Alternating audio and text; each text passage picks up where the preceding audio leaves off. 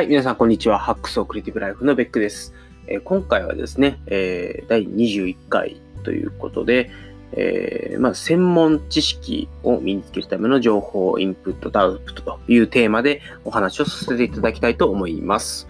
えっと、まあ、最近ですね、ちょっと結構いろんな人に聞かれると言いますか、まあ、どうやってそんなあの知識を得たんですかと言いますかね、割と私、あの、マニアックな領域の専門知識を持っていますので、まあ、それで、どうやってそれを身につけたんですかって聞かれることが、まあまあ、多くなっ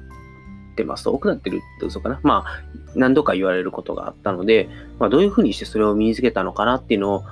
あの、正直ですね、これめちゃくちゃ難しいんですよ。あの僕も長年やってきたから、それでいろんな経験があったり、知識を蓄えてきたりっていうのがあるので、なんかすごい凝ったやり方をしてきたかっていうとそうでもないんですけど、でもまあ、ある程度は自分なりにやってきたことの、あの、ま一般化といいますかね、テクニック化みたいなのができるのかなと思うので、まあ、少し、えっと、再現性のあるですね、専門知識の得方みたいなところを少しお話しできればなと思います。で、えっと、基本的には、まあ、あの、専門家になるというのことはどういうことかっていうところを少し考えてみたいんですけれども、あの、まあ、簡単に言うと専門家っていうのは、あの、専門的な知識を持っているということと、それからですね、そこから付加価値を生み出すことができるというところだと思っていますと。で、えっと、まあ、有名なところでいくと、あの、ピーター・ドラッカーとかね、あの、梅沢忠夫先生とかっていうのがいらっしゃるんですけども、あの、ドラッカーが提唱したあの知識労働者っていうのは、例えば、高度に専門化された知識を持ち、肉体労働ではなくて、知識や情報によって企業や社会に貢献する労働者ということで、まあ、知識を使って、まあ、それを、えーまあ、情報として何らか役立てていくというところが、いわゆる知識労働者ですよという定義をドラッカーさんはしていますと。だから、梅貞先生が知的生産の技術っていうところで語った知的生産の定義は、知的生産というのは頭を働かせて何か新しい事柄、情報を人に分かる形で提出することなのだという定義をしているので、まあ、あの、単純にですね、あの知っているっていうだけではやっぱりちょっと足らなくて、やっぱりそれを、えっ、ー、と、価値として、えー、提供していくというかね、あの、アウトプットしていくっていうことがすごい重要ですと。なんで、まあ、誰もが知ってるようなインプット情報とかがあったとして、まあ、そこに自分のスキルだとか専門知識だとかっていうものを組み合わせてアウトプットしていく。それができる人を、まあ、専門家というのではないかなというふうに私の中では定義をしています。はい。で、えー、っとですね。まあ、あのー、結局じゃあそういうことをやるために何が必要かっていうと、あのー、僕の中で3つスキルが必要だと思っています。で1つは、あの、情報を効率よく集めたりとか、ちゃんとそれを整理するっていう知識、まあ、技術ですと。それから2つ目が考える技術。で、3つ目がアウトプットを生み出す技術だと。いうところだと思います。ちょっとここは、あの、後ほど、えー、細かくお話をして、で、もう一つ、あの、専門家になるというかね、専門知識を得ていくっていうプロセスとしては、えー、まあ、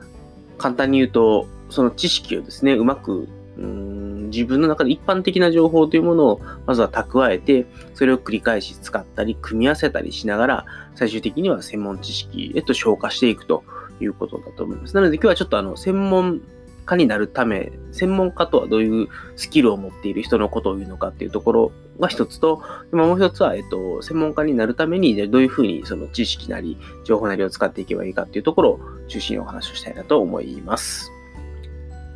はい。それではまずあの、専門家になるためのスキルというところで、えっと、先ほどもちょっと申し上げた通りで、えっと、まずは情報をね、ちゃんと集める技術だったり、情報を整理する技術というところが重要であると。それから考える技術、アウトプットを生み出すための技術ということで、あのー、まあ、いろんなやり方っていうのがあるとは思うんですけれども、まあ、例えばですね、あのー、ジェームス・ヤングっていう人が書いたアイディアの作り方っていう本でいくと、あのデータを集めるっていうこと、それからそのデータを咀嚼、まあ、実際に理解をしたりとか、自分の中で、えっ、ー、と、いろんなその情報をですね、しっかりとこう自分の中に落としていくっていうことをやって、それを組み合わせていって、最終的にはそこから新しいことをひらめいていくっていうことね。まあ、要するにデータの咀嚼、組み合わせで、ユーレカ発見したっていう瞬間があって、最後それをアイデアをチェックすると。いうことをやっていきましょうっていうことを提唱されていると。で、こういったあのアイデアの作り方っていうフレームワークを知ってるか知ってないかだけでも、結構そのアイデアがポンポン出せるようになるかどうかっていうところの一つ境目になってきますし、で、先ほどちょっと紹介した梅貞先生の知的生産の技術っていう本、これ結構古い本なんですけど、でもここに書かれているのは、あの、情報をフィールドワークでどのように収集して、それをカードに落とし込んでいて、そのカードをうまく組み合わせたり、あの、並べ替えたりしながら、あの、アウトプットにつなげていくっていうことが書かれている本で、まあ、これも非常に知的生産の技術っていう本ですね。あの、素晴らしい本なので、あの、今なお、あのいろいろ学ぶべきことのある、えー、本かなというふうに思います。で、えっと、まあ、そういった、あの情報をどうやって集めるのか、どうやって整理して、どのように考えて、アウトプットにつなげていくのかっていうことを、まあ、語っている本といいますかね、あの、説明している本って結構いろいろあるんですね。なんで、そういったものを読むだけでも、まあ、専門家になるためのスキルっていうのをいろいろ学ぶことができるかなと思います。はい。で、えっと、まあ、情報収集、情報を集めるっていう技術をじゃあどのようにして高めていくかっていうと、こればっかりはですね、あの、まずは情報源をですね、しっかり定めましょうということと、キャプチャー、どうやってキャプチャーするかっていうのを考えましょうというところだと思います。で私の場合だと、まあ結構メモだったりノートだったりっていうのに対して結構な執着心があるんですけども、あの、最終的にはどんなメモであれ、ノートであれ、全部 Evernote に入れましょうということをやっています。で、最終的にはその Evernote の中でガチャガチャやって、えー、アウトプットにつなげていくということをやるので、まあ、基本的には、あの、いいんですよ。いろんなところに情報が最初散在しててもいいんですけど、それを整理したりとか、あの、咀嚼するときには、どこか一箇所に集めておくってことが非常に重要になるので、まあ、それが、あの、エヴァーノートだろうと、情報カードだろうと、それはどちらでもいいと思うんですけど、あの、何らか一箇所に集めるってことをしっかり意識した方がいいかなと思います。で、メモノートっだと、まあ、いろんなあのデジタルメモを取ったりとか、あの紙のメモ帳でも取ったりとかしたとエヴァーノートに突っ込むっていうことをやりますし、で、あと、ま、情報収集するときに、例えば本を読むっていうことも当然やります。で、えっと、まあ、我々、私技術者なので、その技術系の本を読むということもやりますし、あのー正直ですね、ただまあ、読書で得られる情報って体系的な情報だったり、少し古い情報が多いんですね。なので、読書でできることには限界があるので、まあ、例えば、業界誌、雑誌を読んだりとか、新聞を読んだりということもやりますけど、まあ、これもまあまあ、あの、ここで得られる情報っていうのは一般的なものだったりとか、あの、世の中にこんなものがありますよって紹介されてる、まあ、割とライト目の情報だったりしますと。で最近だとやっぱりネットの情報を、別にあの、最新の面白記事とか読んだって、それは専門知識は得られないんですけど、やっぱりあの、私のいるあの、モバイルテクノロジー系の業界っていうのは、まあ、ネットでちょっと調べればですね、そういうことを、あの、いろんな企業がホワイトペーパーで出してたりとか、標準化団体がいたりとか、あとはオープンソースの団体がいたりとかっていうので、そういうところから情報を得るっていうこともできますし、まあ、あるいは、えっと、まあ僕がよくやるのはそういう、えー、まあまあまあ業界団体的なところに行って、えっと、まあそこの会員とかになれば情報が得られるので、まあ会社がそういったこの会員であれば、まあ、そういう情報にアクセスをするということをやります。まあネットの情報というよりは、まあ割と有料といいますかね、あのー、一般には公開されてない情報だけど、あのー、まあ、会社の力を使って、そこはですね、情報を集めるということをやったりしています。はい。で、あのー、まあ、なので、えっと、昔だと結構、あの、いわゆるレポート会社のレポートを読むとかっていうこともやってたんですけど、まあ、最近だともうネット上で集まる情報と、でもう一つ、えっと、一番重要な情報源っていうのが、あのー、まあ、私の場合結構いろんな会社とお話をする機会があるので、そういったいろんな他の会社の人たちと情報交換をするといいますかね、提案をしてもらったりとか、あるいはこちらから提案をして、それに対するコメントをもらったりとかっていうことをやって、まあ、あの、まあ、簡単に言うと、専門家同士での、情報交換っていうのが割と最近は、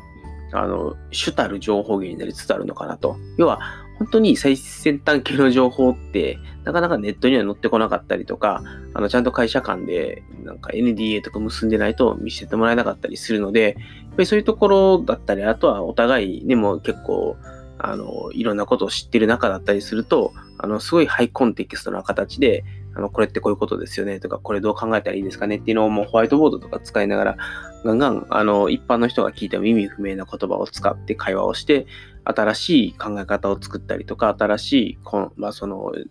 新しいとかね、あの一般には載っていないようなやり方っていうのを、まあ、そこから見つけていくってことが多いのかなというふうに思います。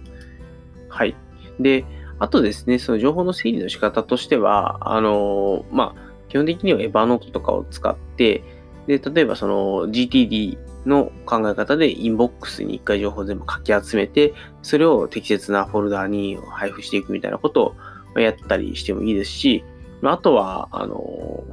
よくやるのは、その、チームで共有するときとかに、どういうふうに、そのトランクと、えっ、と、ブランチみたいなことを考えるかみたいな、まあ、あの、そういう情報を一箇所最新のものを置いておくところと、それをどこかで使ったら、ブラン、まあ、ブランチじゃないか、まあ、あの、タグか、タグをつけていって、えっと、最新の情報とそれを使われたタイミングで整理をしていくみたいなことをやっていくっていう、まあ、そういったあのルール決めをするだけでもですね、非常に情報の整理っていうのはうまくいきますし、あとやっぱエヴァノートとかだと、あの、自分の今、どの仕事、どのプロジェクトに関する情報かっていうのを振り分けるだけでも、すごい効果ありますし、それプラスタグとかを使って、あの、まあ、何、どのプロジェクトで使われていて、例えばどの技術に関することなのかとかっていうのはタグで横串通すとかね、そういうことをやっていって、情報へのアクセスを高めていくということをやるべきかなというふうに思います。で、あと、まあ、最近次に考える技術なんですけれども、あの、世の中一般的に分析手法っていうのは、割ともう定番化されつつあるので、まあ、そこは、あの、いわゆる考えるフレームワークとかっていうのを、あの、やっても本とかで、まあ、私が昔、結構、私、僕、僕が昔、割と読んでたやつで、例えば、あの、知的生産力が劇的に高まる最強フレームワーク100みたいな本を見て、で、それを、そこからそのもっと細かい内容はもっとそれの現状に当たるみたいな。だから、まずはどんなフレームワークがあるのかっていうカタログ的な本から入って、で、それを今度、あの、その、もともと考え方が来た本に現状に当たるということをやると。なんで、えっと、まあ、例えば、まあ、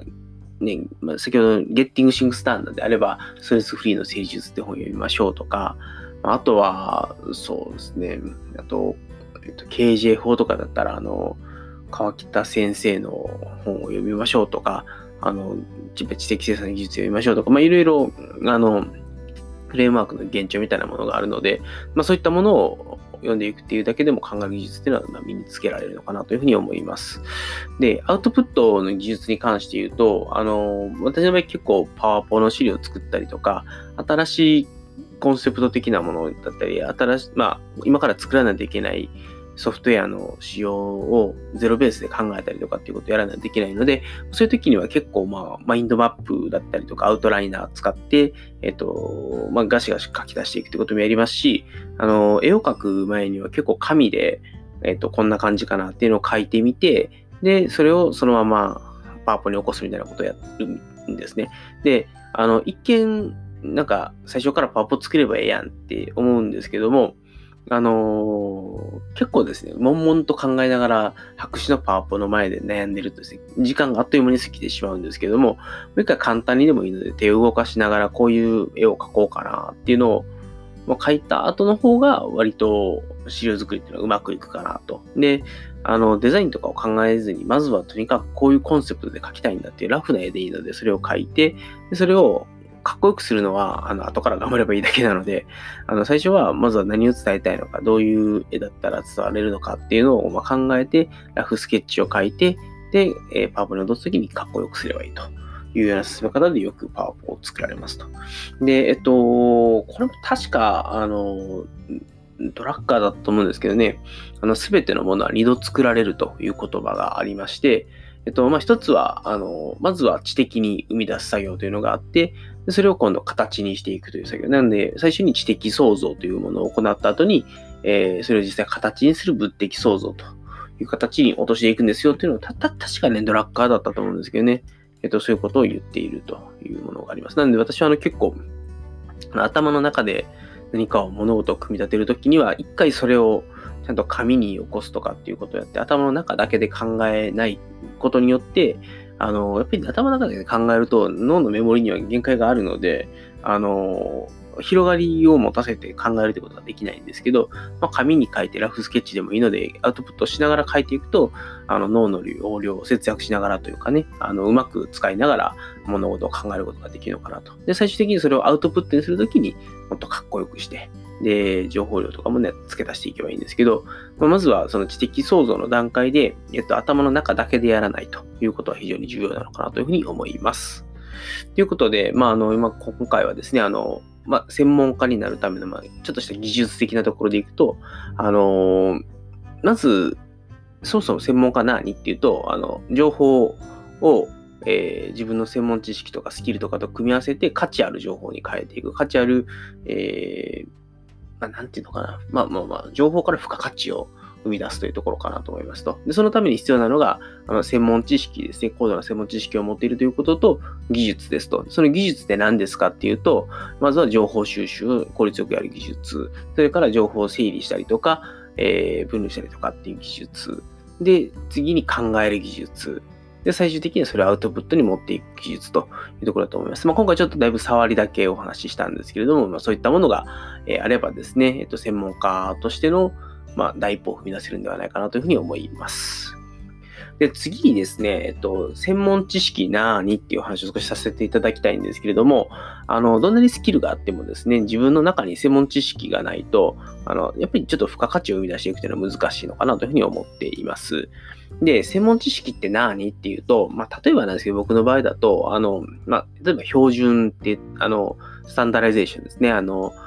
こういう風なものを皆さん作りましょうねというふうに業界で決められている標準化だったりとか、あるいはあの、まあ、業界動向だったり、あの、まあ、ベストプラクティスと呼ばれるものだったり、まあ、世の中一般にこういうものが流行ってますよっていう市場動向。で、まあ、自社の製品の細かい話だったり、他社と比較した時に何が良くて何が悪いのかっていうことを知っているとか、あとはまあ、関連する法令の知識、で、あとは、まあ、よくドメインナレッジって言うんですけど、業務知識ですね。自分のいる業界の業務知識を知っていると。まあ、そういった様々な知識っていうものが、やっぱり専門知識のパーツになっていって、そういったものが複合的に組み合わさって、まあ、高度な専門知識になっていくのかなと。で、まあ、このような知識についても、だいたいレベルで言うと4段階ぐらいあって、まずは情報を知ってるだけっていうレベルと、ちゃんと理解して説明できるっていうことと、で、まあ、その、説明できるだけじゃなくて、まあ、それを活用して、まあ、要するに知識を、えー、知識じゃねえな、なんていうのかな、価値を生み出すかっていうことができるっていうレベルかなと思いますと。で、えっと、まあ、例えばなんですけど、専門知識があれば、うん、まあ、あの、即応と僕はよく呼んでるんですけど、何かを聞かれたときに、こう、こういうことかねって聞かれたら、いやいや、それはですねって答えられると。で、要はね、あの、最近、知識なんていうものは、というか情報なんていうものはネットがあれば、あの、別にそんなものを覚えることに価値はないみたいなことを言う人がいるんですけど、僕はね、ちょっとそれは間違ってると思っていて、やっぱりちゃんと専門知識っていうものが自分の中にあって、でそれをちゃんと人に説明できたり、そこから何か新しい価値を生み出したりとかっていうことができる人っていうのはやっぱりちゃんと知識を自分の中で持っていて、その概念をちゃんと理解をしていて、口頭で説明できるレベルにはちゃんと理解している人じゃないと、あの、新しいものを生み出すということだったりとか、あの、そういう知識を誰かに提供することによって価値を提供するっていうことは、まあ、難しいんじゃないかなと思います。で、またもう一つですね、すごい重要なことなんですけど、新しいことを生み出したいというか、生み出す仕事をしている人が、既存の知識を知らないっていうのは結構やばいと思っていて、つまり、あの、既存でこういうことがあるよっていうことが分かってるので、あの、何が新しいかっていうジャッジができるんですよね。なんで、えっと、今、じゃあ世の中一般的に言うと何がもうすでに基地のこと、知られていることで、え何が新しいことなのかっていうことをちゃんと切り分けられるところまで行っている人が、やっぱりその領域の専門専門家というかね、専門知識を持っている人っていうことになるんじゃないかなというふうに思います。はい。で、えっと、まあ、ここからじゃあどうやってじゃあその専門知識っていうものを身につけていくのって話になってくるんですけど、あの、まずですね、どんな知識もですね、最初はとりあえず知ってるっていうレベルからやっぱ始まりますと。で、その、ちょっと聞きかじったことがあるっていう情報だけ持って、俺はこれのプロフェッショナルだなんていうのは、ちょっとそれは確かに痛いんですけども、ただ、あの、とりあえず知ってるっていうレベルから始めない限りは、あのいつまでたっても情報というかね、その知識っていうのは自分の中にたまりませんよと。で、えっと、まあ、すごく簡単な言い方をすると、割と当たり前の情報といいますかね、そのとりあえず知っていることっていうのを、まあ、アウトプットしていって、で、そのアウトプットしていったことによって、だんだんだんだん自分が持っている普通の知識を使ってアウトプットをしました。それによって、えっと、自分の、ま、知識、専門知識の土壌みたいな言い方をするんですけども、ま、専門知識の土壌がだんだんだんだん積み重なっていって、そこから新しいものを生み出せるようになってきますよと。で、なんで、えっと、例えばなんですけど、僕がよくやるのは、もうとにかく、えっと、自分で何かを必ずしも最初から全部生み出さないといけないっていうわけではなくて、あの世の中一般的にこれがベストプラクティスですよとか、これが業界標準ですよとか、で、まあ、他の人はこういうこと言ってますよっていうところから始めればいいと思っていて、で、それを、えっと、自分の中で、あの、アウトプットとして使うんですよね。だから、あの、これこれさんはこういうこと言ってますよと。なので、我々はこうすべきだと思います、みたいなことを、まあ、あの、ね、他人のふんどしを借りてでもですね、出していくっていうことをやっていくと、あの、まあ、少なくともそれを型として自分に身につけさせることができると。なんで、何でもかんでも他の人の情報をバンバン出していくっていうのは、もはや自分が何も生み出してないことになっちゃうんですけど、でも、少なくともベストプラクティスを調べて、このやり方がいいんじゃないかって思った結果、それを誰かに見せるっていうところには一回自分が情報を仕入れてきて、ジャッジをして出すっていうことをやっているので、それ自体にはすごい価値があるのかなというふうに思いますと。でそこ、それを繰り返していって、だんだんだんだん自分の中にいろんな知識だったり、ノウハウだったり、既存でこういうことができていて、何が新しいかということがジャッジできるようになっていって、最終的には専門知識として使えるようになっていくのかなというふうに思います。はい。で、えっと、まあ、僕結構好きな、あの、絵がありまして、あの自分のいろんなナレッジがあって、で、まだ誰も知らない新しい領域っていう円がその周辺にありますと。で、えっと、普通の知識っていうのを積み重ねていったりとか、まあ、本とか読んだりとか、いろんな専門知識を身につけていくと、ある時ですね、あの、今まで誰も到達したことがないであろう、そのフロンティア領域の知識にちょこんとこう触れると。真ん中にある自分の知識が、その周辺にあるフロンティア領域に、だんだんだん近づいていって、最後ちょこんと、まあ、触れるというのが、まあ、あの、なんていうのかな。あ、今自分結構このジャンルの最先端にいるぞみたいなのを感じれる瞬間って、まあ、僕もまあ、一応自分の専門領域ではありましたと。で、その時に、あの、僕は、あ、ここの専門家なんやなっていうのを感じられて、それがね、すごい嬉しかったんですね。あ、まあ、それが、まあ、もしかしたら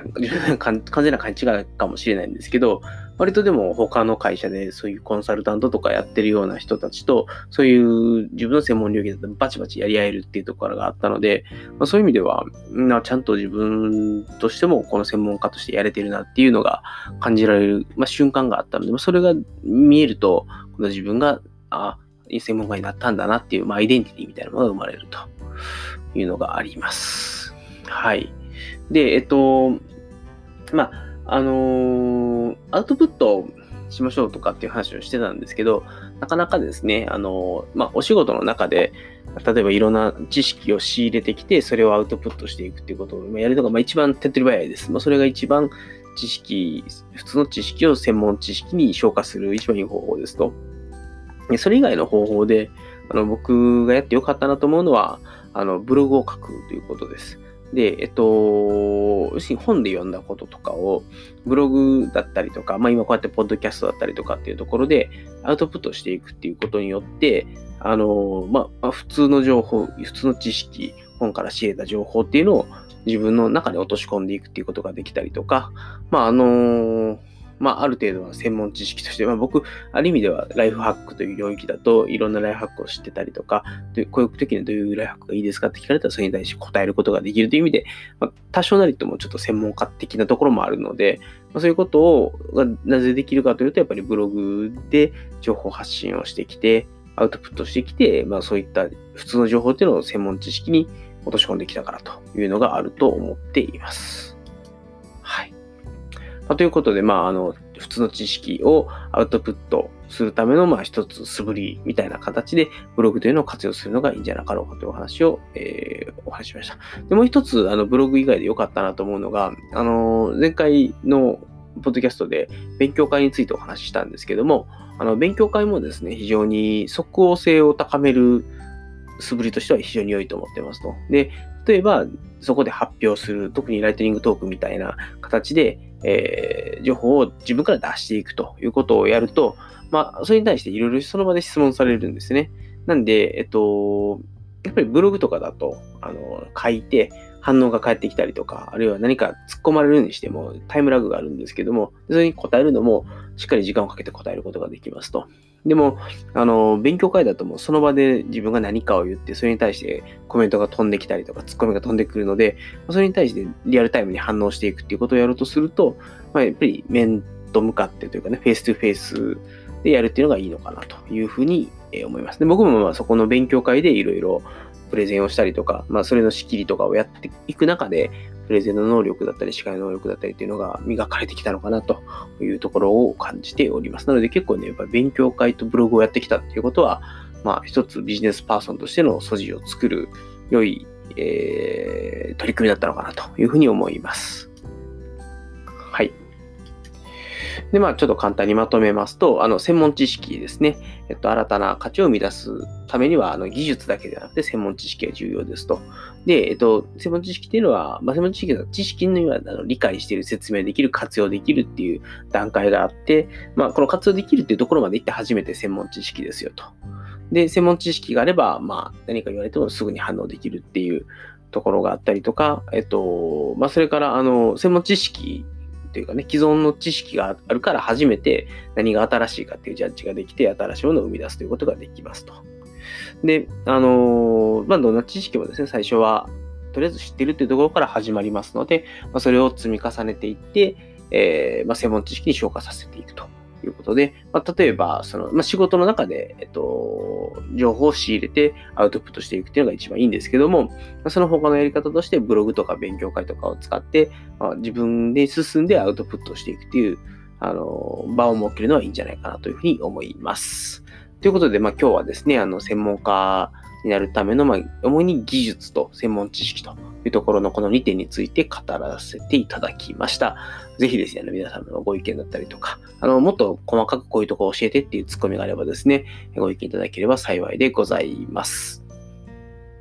はい、えっ、と、次がですね、えー、お便りコーナーです。えっと、今回ですね、えー、皆さんご存知だと思います。思いますというか、信じております。えー、佐伯ほのかさん。もう、もはや佐伯さんでもほのかさんでもなく、佐伯ほのかさんからいただいた、えー、コメントですが、はい、社会人5年目の時にどんなことを考えていたのか聞きたいです。ざっくり質問です。いません。ということで、えー、ありがとうございます。コメント。うん、本当に、佐伯さん、いつもお世話になっております。で、えっと、社会人5年目というと、ちょうど今からね、約10年前ぐらいですので、えっと、ま、ちょうど10年前って言っていいですか、まあ、9年前ですね。えっと、まあ、僕がちょうど、あの、客先に、まあ、一番最初、えっと、新入社員で2、3年ぐらい自社にいて、で、3年目、4年目、5年目に、えっと、お客さんのところに常駐するという機会がありましたと。で、やっぱりね、えっと、最初右も左もわからない状態で、いきなりお客さんのところに突っ込まれたんですけども、一番最初に思ったのが、まあ自分がやりたかった仕事とはだいぶ違うことをやれと言われて、あの、客席に放り込まれたんですけども、あのー、最初ね、ちょっとね、なんやろうみたいな感じで思ってたんやけど、結局ね、なんか今にして思えば、すごい、すごいありがたい経験やったなと思いますと。で、まあ、そこで僕の人生のロールモデルになるような素晴らしい方とね、出会って、その人の下でちょっと働くことができたので、あの、いろいろ学ばせていただいたし、あの、結構大変なプロジェクトだったんですけども、まあ、それでも、あの、まあ、いろんなね、あの、過去のまあ、なんですかね、先輩方というとあれなんですけど、いろんなあの人たちが積み上げてきたベストプラクティスみたいなものの上に、僕らのプロジェクトを作っていったので、あの、いいプロジェクトとはこう進めるんだよっていうのを学ぶいい機会にもなったのかなと思ってますと。今5年目の時にはもう2年やった後だったので、何を思ってたかっていうと、結構もうこの領域でやれるなっていう自信をつけていましたと。で、あのー、その2年前には全く自信なくてお客さんのとこに突然放り込まれて、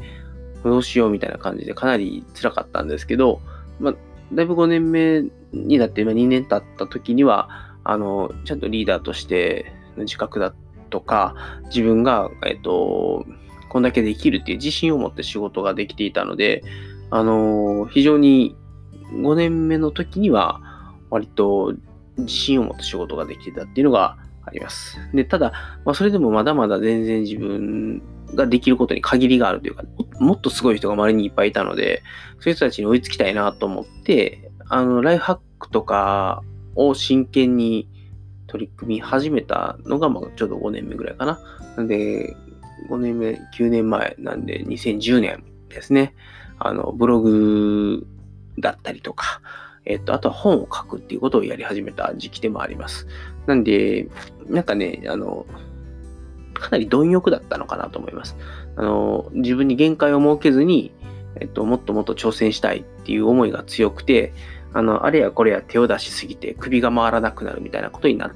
てた時期でもあるので、そういう意味では、えっと、自信を深めつつありながらも、自分の足らないところっていうのをすごく感じていて、で、いろんなことに挑戦し始めたというかね、今まではいろんな自分の延長線上というかね、あの、あくまで枠の中で、うんと、努力を重ねていた、努力をしていたのかな？わかんないけどね、当時はもう自分の殻みたいなものに閉じこもっていたんですよ。で、それを破って、もっと外の世界に出ていこうって思ったのがこれぐらいの時期です。なんで、今までは怖くて他の人たちに会うなんてことはやらなかったけど、まあ、ブログを読んでくれてる方から声をかけていただいて、えっ、ー、と、じゃあちょっと今度会いましょうかって言って会いに行くことが増えたのもこの時期ですし、あの、勉強会を始めたのもこの時期ですし、えっと、やっぱりそういう意味では、5年目ってね、結構僕の中では大きな節目だったのかなと思います。なんで、あのー、今ですね、もしちょっと、佐伯さんみたいな、こう、仕事のできる方に言うのもあれなんですけれども、なんかこう、もしかするとね、仕事にだいぶ自信はつけつつも、閉塞感を感じ出す時期でもあるかもしれないので、あのそういう意味ではもっともっと外の世界に打って出るみたいなのをやってみても面白いかなと思いますし、あとは、まあ、うん、自分初のね、企画をやってみるっていうのもいいのかなと思うんですが、そういえばね、えっと、まあ、佐伯さんは、ポッドキャストもやられてますし、って言うと多分怒ると思うんですけど、あの、なんかね、人よりはいろんな経験されているのかなというか、あの、外とのつながりの多い方なのかなと思うので、もしかしたらあまり参考にならないのかもしれないんですけど、あの、しっかり、えっと、ね、えっと、次を見据えて、新しいことに挑戦していくのにはいい時期なんじゃないかなというふうに思います。はい。なんかね、すいません、なんか偉そうですね。はい。で、えっと、そう、小話、小話がですね、今回は、まあ、ちょうどこれを今、まあ、収録しているのが、あのー、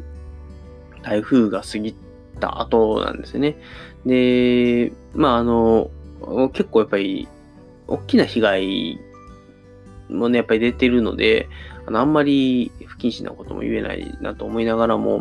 まあ、でも、あの、やっぱり今回僕、あの、今、すごいね、一緒に働いている外国の人が多い。まあ、特にインドから来てるメンバーが多いんですけど、まあ、今回、そのい、いろんな情報をそのメンバーに出してたんですね。で、前回の9月の台風の時にも、あの、いろいろ台風情報を出してたんですけど、やっぱり日本に住んでるインド人のメンバー、インド人だけじゃないな、あの外国の人からすると、なんかね、日本で配信される情報、ほとんど日本語なんですよね。で、どうしたらいいの？みたいなのがすごいあって、まあ、それでできるだけこっちで、あの、必要そうな情報を集めたりとか、あの、日本語でしか情報が得られないところに英語の情報を出しつけて出してあげたりとかっていうことをやっていたので、なんかね、まだまだ日本のそういう、なんかね、防災システム素晴らしいとは思うんですけど、やっぱり外国から来てる人に対しては、機能しきってないなっていうところは正直感じましたと。なんで、うん、これどうやって落とせばいいのかさっぱりわかんないですけど、まあ、今回はね、ちょっとシリアスな話ということで、最後までオチなしでいきたいと思うんですけども、えー、やっぱり、うん、まあ、そういう、これからね、いろんな外国の人と接していかないといけないというかね、あの、オリンピックもありますし、あの日本自体がもう日本国内だけでどうにかできるような状態でもないので、今後、やっぱり外国の人と触れ合う機会っていうのが増えていくでしょうと。まあ、その時に、こういう社会的な、まあ、日本に来る外国人が来るのであれば、そういう人たちが、やっぱり、いざという時にちゃんと身を守れるようなとかね、不利益を被らないような社会的な仕組みっていうのを、まあ、まだまだ日本は考えていかないといけないんだろうなっていうのを、今回の台風で感じた次第でございます。わあ、真面目。うん。はい。まあでも、日本的にね、ちょっと、これで、もしかしたらこうビジネス作れんじゃねえかなって思うぐらい、あの、インドのメンバーには感謝されましたし、まあ、やっぱりそういうのってね、まあ、僕、別に感謝されたいとかお金儲けたいと思ってやってるわけじゃないので、あの、なんか誰かの役に立ってる、まあ、日本人の、ある意味ね、あの、強みを生かした形で他の日本人以外のメンバーに貢献できたっていうのは非常に良かったかなというふうに思います。はい。ということで、えっと、はい。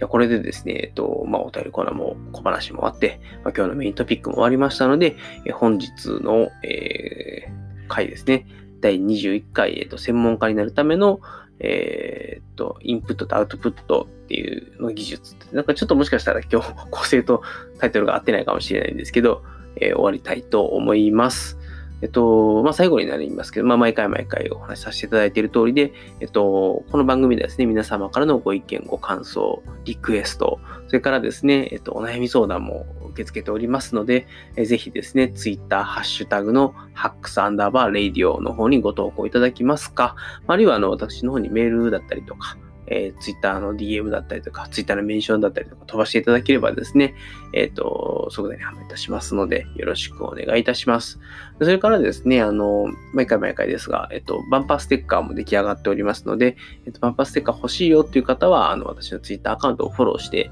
だ上でコメントいただければですね、こちらからフォローし直させていただいて、DM で住所をちょっと聞かせてくださいという形で、えバンパーステッカーを送らせていただきますので、ぜひですね、えっと、コメントいただく際には、え何かしら、あの、何かしらコメントいただく際には、あの、私の Twitter アカウントのフォローをですね、合わせて行っていただけますと幸いでございます。